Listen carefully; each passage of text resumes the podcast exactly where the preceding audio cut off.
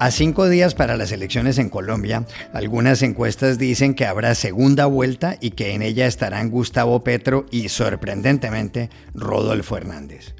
¿Cómo se explica este fenómeno? Hablamos con la periodista Diana Saray Giraldo y con el experto en opinión pública Andrés Segura. Una gran controversia se acaba de producir en España por la visita del rey emérito Juan Carlos I, contra quien hubo investigaciones por corrupción. ¿Cómo afecta este viaje a su hijo Felipe VI? Llamamos a Pablo Simón, profesor de la Universidad Carlos III de Madrid. En 15 países, 10 de ellos europeos, se están presentando casos de una enfermedad contagiosa, la viruela del mono. Bélgica decretó ya una cuarentena para los afectados. ¿De qué trata este mal? ¿Hay razón para alarmarse? Buscamos ayer a Luis Quevedo, divulgador científico. Hola, bienvenidos a El Washington Post. Soy Juan Carlos Iragorri, desde Madrid. Soy Dori Toribio, desde Washington, D.C. Soy Jorge Espinosa, desde Bogotá. Es martes 24 de mayo y esto es todo lo que usted debería saber hoy.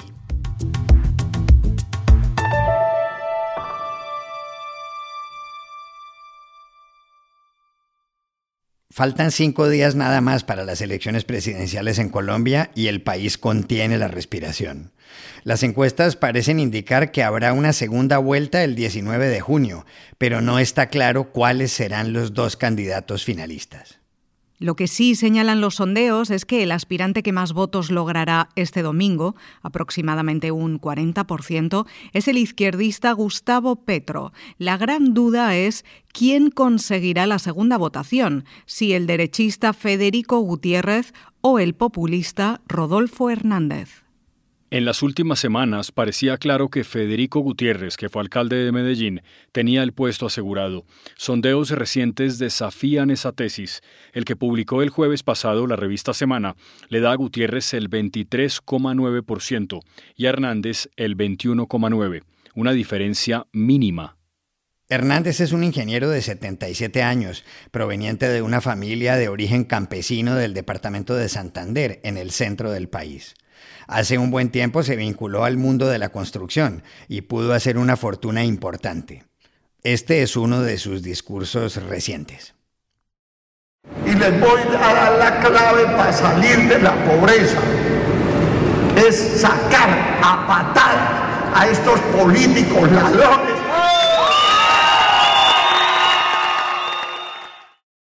La familia de Hernández ha sido víctima de las guerrillas colombianas. Su padre fue secuestrado por las FARC y todos los indicios señalan que su hija fue secuestrada y asesinada por el Ejército de Liberación Nacional, el ELN, en 2004. En 2016, Hernández fue elegido alcalde de Bucaramanga, la capital santanderiana, y ahí protagonizó varios escándalos. En 2018, por ejemplo, cuando el concejal John Jairo Claro vinculó a uno de sus hijos a un caso de corrupción, Hernández lo insultó y le dio una bofetada. ¿Qué? No fue, no fue su hijo, no fue su hijo miembro de la ¡No es así! ¿Cuánto ¿Qué dijo? ¿Qué dijo? ¿Qué dijo? ¿Qué dijo? ¿Por qué son tan falsos? Antes de eso, en 2016, Rodolfo Hernández, a quien se le han abierto más de 30 investigaciones, asombró a la opinión pública cuando respondía a una entrevista que le hizo la periodista Yolanda Ruiz en RCN Radio. Yo soy seguidor de un gran pensador alemán que se llama Adolfo Hitler. ¿Cómo así, alcalde? Escuche, escuche, en las recomendaciones que da, no pretenda que las cosas cambien si siempre hacemos lo mismo. ¿Cómo fue la alcaldía de Rodolfo Hernández en Bucaramanga? Para saberlo, llamamos ayer a Diana Saray Giraldo, exdirectora del diario Vanguardia de esa ciudad y periodista de Caracol Radio. La alcaldía de Rodolfo Hernández fue una alcaldía marcada por la polémica. Él llega a la alcaldía con un discurso anticorrupción, con una promesa de sacar de la alcaldía a esos varones electorales que eran los dueños de la contratación de la ciudad y lo cumplió. Hizo una alcaldía donde fue transparente la contratación pública, saneó las finanzas de la ciudad, redujo la deuda. Pero al mismo tiempo que Rodolfo hacía esto, pues su carácter explosivo, su carácter dictatorial, ese temperamento que tiene, hizo que peleara con todo el mundo. Peleó con sus secretarios de despacho, peleó con los empresarios, peleó con la prensa local, peleó con los ciudadanos. Durante su administración interpusieron muchas acciones legales para hacerlo rectificar por ofensas, por aseveraciones que no eran ciertas y que pues eran ofensivas, y esta fue la constante dentro de la administración. Su mandato se vio opacado por el llamado escándalo de Vitalogic, que fue un escándalo, una acusación de, de corrupción en la que se dice que su hijo estaba detrás de la contratación del negocio de las basuras de la ciudad de Bucaramanga. El contrato nunca se llevó a cabo, pero hoy Rodolfo está pendiente de una audiencia de juicio para mirar si efectivamente tenía la intención, junto con su hijo, de entregarle este contrato a una persona en la que obtendría, con la que obtendría beneficios. ¿Puede pasar Rodolfo Hernández a segunda vuelta? Llamamos ayer a Bogotá a Andrés Segura, consultor en temas de opinión pública. Sí, puede llegar. Y eso es, le está dañando los cálculos a los candidatos que han venido liderando las mediciones de intención de voto en los últimos meses, Gustavo Petro y Federico Gutiérrez. ¿Y a qué se debe? En primer lugar, hay un fuerte rechazo a la polarización que se puede generar porque los dos representantes de lo que se entiende como extremos políticos, Gustavo Petro mm, con la izquierda y Federico Gutiérrez, sean los que lleguen a la segunda vuelta. Y ellos tienen bastantes reparos. Y ahí es donde entra Rodolfo Hernández, un candidato que representa claramente el antiestablecimiento en Colombia, un, millonario que tuvo una alcaldía con muchas polémicas, que también eh, tiene un discurso muy frentero, muy coloquial, muy cercano a la gente, pero al mismo tiempo muy demagogo, con un estilo muy cercano al de Trump, al de Bukele, al de Bolsonaro o al del mismo Castillo en Perú. Y en este caso, ha jugado con un discurso anticorrupción, incluso en todos los debates, su respuesta a todos los temas es la corrupción, la corrupción, la corrupción. Esto ha hecho que en esta pelea Rodolfo Hernández tenga un potencial enorme. Durante los últimos meses, su intención de voto se mantuvo quieta, estática alrededor del 10%, y en las últimas dos semanas, cuando la gente se empieza a montar más en el tema electoral, ha empezado a crecer recogiendo ese descontento y él está generando una ola de opinión que ya lo puso muy cercano en, la, en, en, una de las dos encuestadoras más importantes del país. Ya está en empate técnico con Federico Gutiérrez entre los 20 y 25% de intención de voto. Y eso va a ser que sea un, rival muy peligroso para las otras candidaturas. La ola de opinión en la cual todo el país está hablando sobre Rodolfo Hernández en la última semana, lo que le va a dar la posibilidad es de recoger votos de personas asustadas, incluso las campañas de Petro y Gutiérrez, para llegar a segunda vuelta.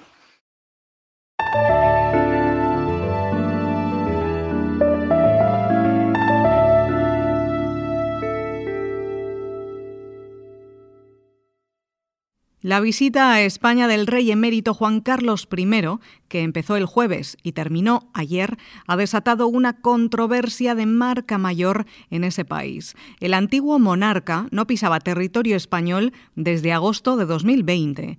En todo este tiempo estuvo vinculado a diversas causas judiciales. Juan Carlos I, padre del actual rey Felipe VI, aterrizó en un jet privado en Vigo, en Galicia. Luego fue a una regata en la localidad de San Chencho y ayer se reunió por más de 10 horas con su hijo en el Palacio de la Zarzuela, en Madrid. A la entrada lo esperaban algunos partidarios.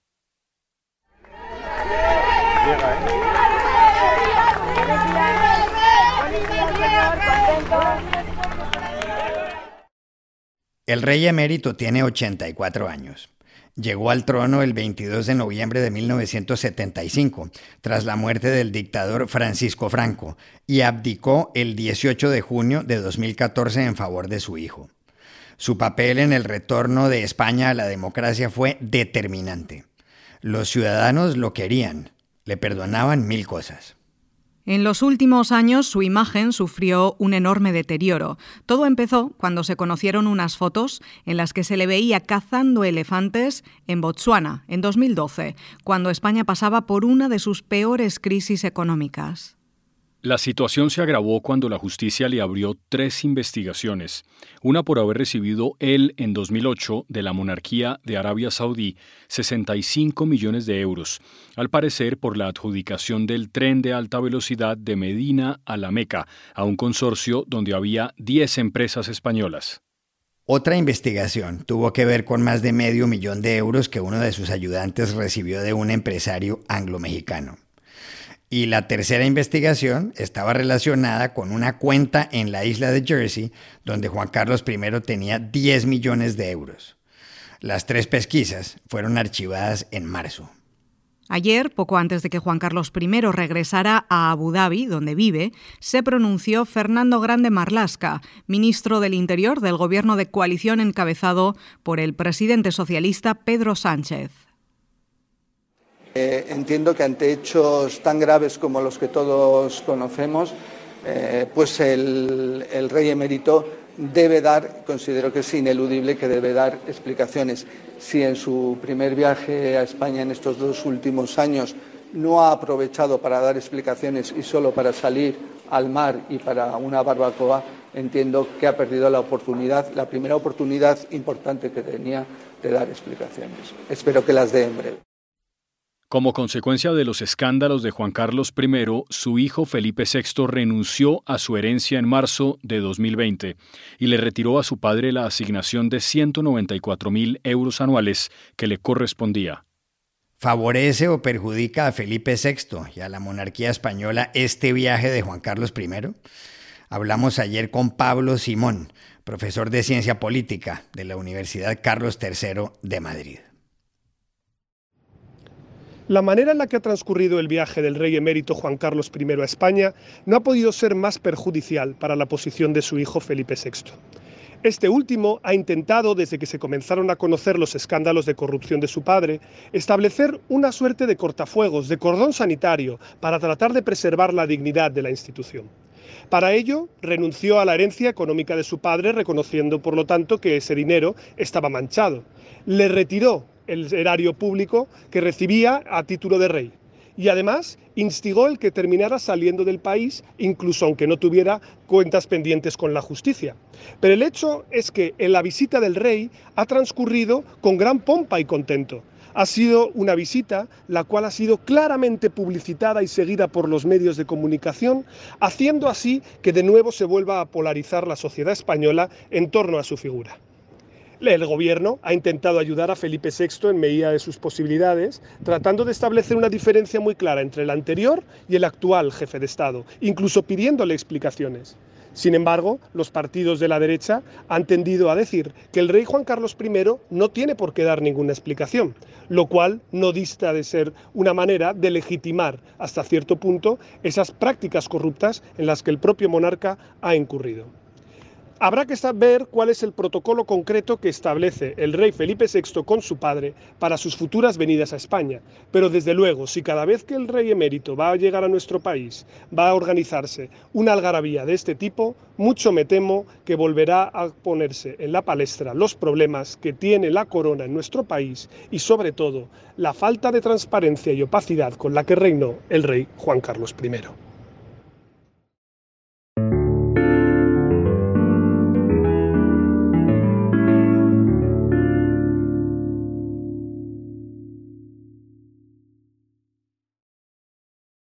El mundo volvió a oír hablar ayer de una enfermedad contagiosa y de una cuarentena.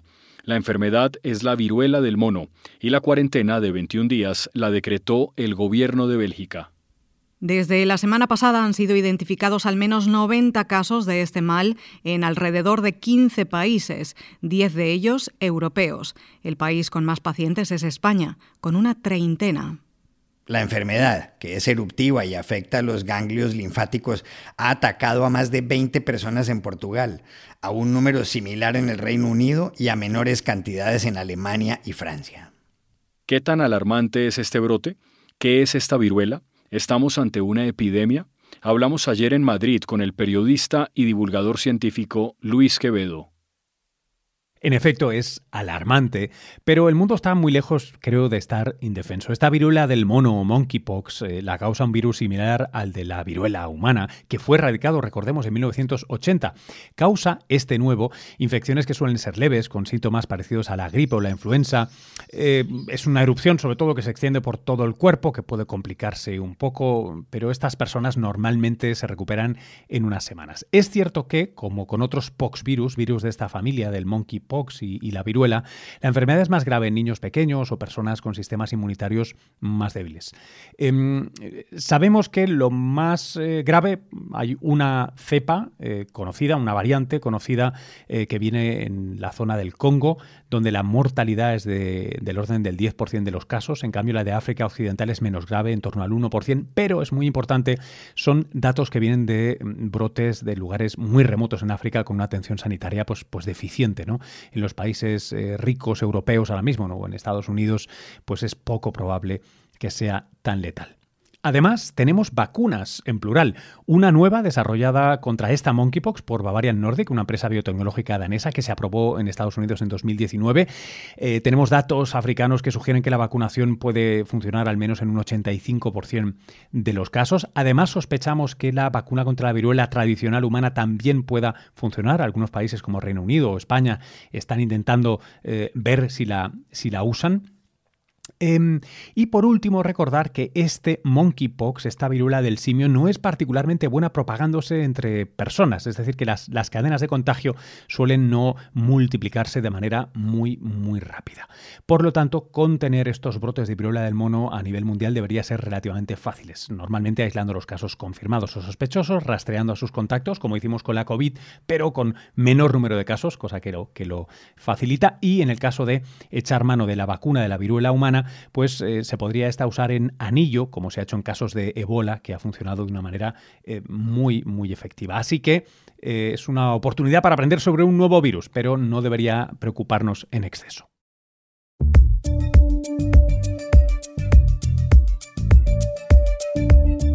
Y estas son otras cosas que usted también debería saber hoy. El consejero en la misión de Rusia ante las Naciones Unidas en Ginebra, el veterano diplomático Boris Bondarev, presentó ayer su dimisión debido a su rechazo a la guerra en Ucrania. En 20 años de carrera he visto diferentes etapas de la política exterior, pero nunca había estado tan avergonzado de mi país como el 24 de febrero de este año, dijo Bondarev en una carta publicada por los medios, en la que hace referencia al inicio de la invasión rusa. Por otro lado, la cadena estadounidense de cafeterías Starbucks anunció ayer que cerrará sus 130 establecimientos en Rusia, donde llevaba operando 15 años. El presidente de Estados Unidos, Joe Biden, dijo ayer que Washington intervendría en caso de que China atacara a Taiwán. Una periodista le preguntó en una rueda de prensa en Japón, donde se encuentra de visita oficial, si estaría dispuesto a involucrarse militarmente para defender a Taiwán, y él respondió que sí, y que ese es el compromiso. You willing to get involved militarily to defend Taiwan if it? Yes. You are. That's the commitment we made. La Casa Blanca matizó las palabras del presidente y aseguró que la política de Washington no ha cambiado. Estados Unidos ha mantenido una postura de ambigüedad estratégica respecto a este asunto en las últimas décadas. China expresó su fuerte descontento tras las declaraciones de Biden, que concluye hoy su primer viaje por Asia. El futbolista francés Kylian Mbappé confirmó en una entrevista para la televisión francesa que habló con el presidente Emmanuel Macron sobre su decisión de no ir al Real Madrid. Dijo que Macron se puso contento por el hecho de que el delantero seguirá en el Paris Saint-Germain. El Madrid le había ofrecido a Mbappé el salario más alto para un jugador en toda su historia, con una oferta que incluía un bono por firmar de casi 130 millones de euros, un salario de más de 20 millones por temporada y el control total sobre sus derechos de imagen. Y aquí termina el episodio de hoy de El Washington Post, El Guapo. En la producción estuvo Cecilia Favela. Y pueden suscribirse a nuestro podcast en nuestro sitio web, elwashingtonpost.com, seguirnos en nuestra cuenta de Twitter, arroba el post, y también nos encontrarán en Facebook, buscando el Post Podcast. Chao, hasta la próxima.